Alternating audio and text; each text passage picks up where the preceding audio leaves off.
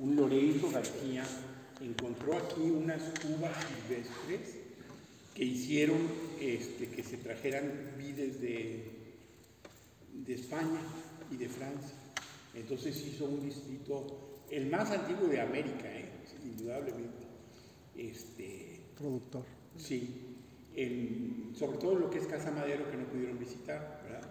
Este, eh, entonces vino toda la, época colonial e inclusive parte de la vida del México independiente. Desde el principio hubo broncas con el agua, porque claro, los conquistadores se apropiaron del agua, entonces es el cuento de, de siglos. Hay una pequeña obra muy simple. Ah, el conquistador español que vino se llamaba Francisco de Urdiñola y un hermano suyo también colonizó Saltillo.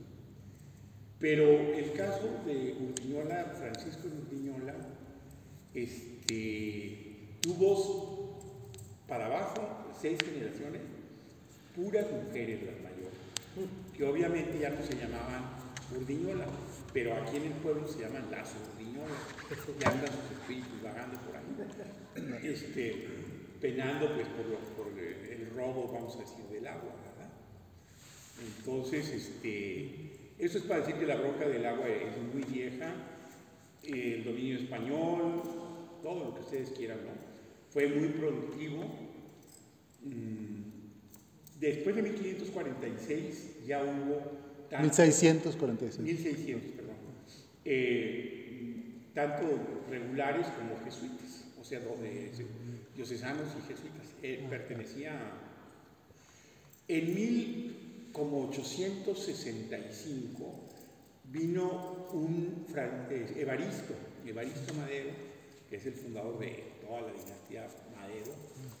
Se casó dos veces, viudo la primera, pero con cada señora tuvo como nueve hijos. Entonces son un friego de, de hijos, ¿no? Y este, este hizo realmente la revolución industrial. Metió luz, metió telares, se produjo mucha tela, se produjo más industrialmente el vino, ¿verdad? Eh, y luego, ese es el tercer momento, después de la pacífica o traumática conquista española, hasta que llega Madero, pero ya muy tarde, sí, la independencia se consumó, hay muchos documentos de la independencia, verán. Este, en 1821, que Evaristo Madero haya llegado en 1860 y empieza la industrialización de Parras.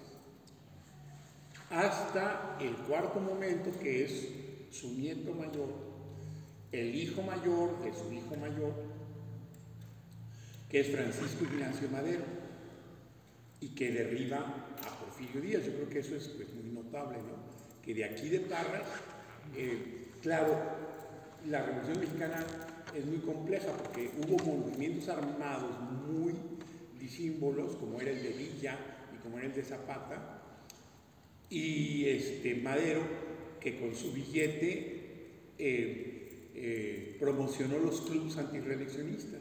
Entonces los clubes reeleccionistas, antirreeleccionistas se juntaron con las fuerzas eh, revolucionarias y ya se hizo la revolución.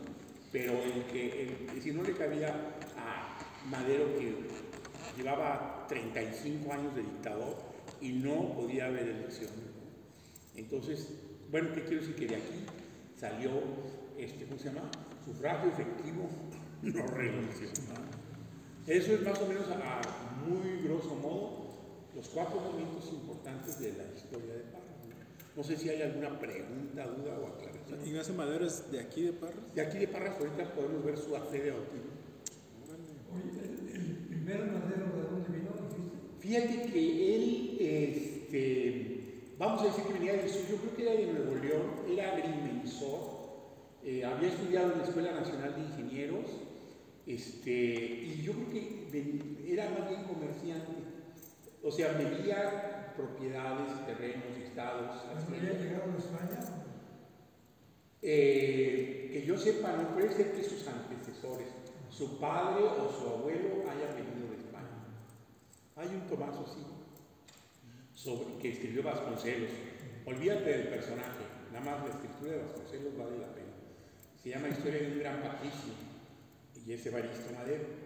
Este, y en sus correrías de comerciante descubrió el Valle de Parras, se enamoró de Parras y, compró. Compró pues, la vieja hacienda de los Urdiñola, que estaba muy deshecha, y construyó las casas que están actualmente, en donde está la hacienda de Rosario y que es actualmente de los maderos, de tres maderos que yo sepa, de, una mujer que se llama Lidia Madero, que fue diputada por el PAN, da- el doctor David Madero y una, una Lili Madero que ha- hace, como un año. Yo creo que sus hijos se quedaron con la casa, están junto al Rosario. La hacienda del Rosario era la hacienda de los Urdiñola y vamos a decir que eran dos parroquias. Ah, En un tiempo Parras había dos parroquias, esta y la del Rosario.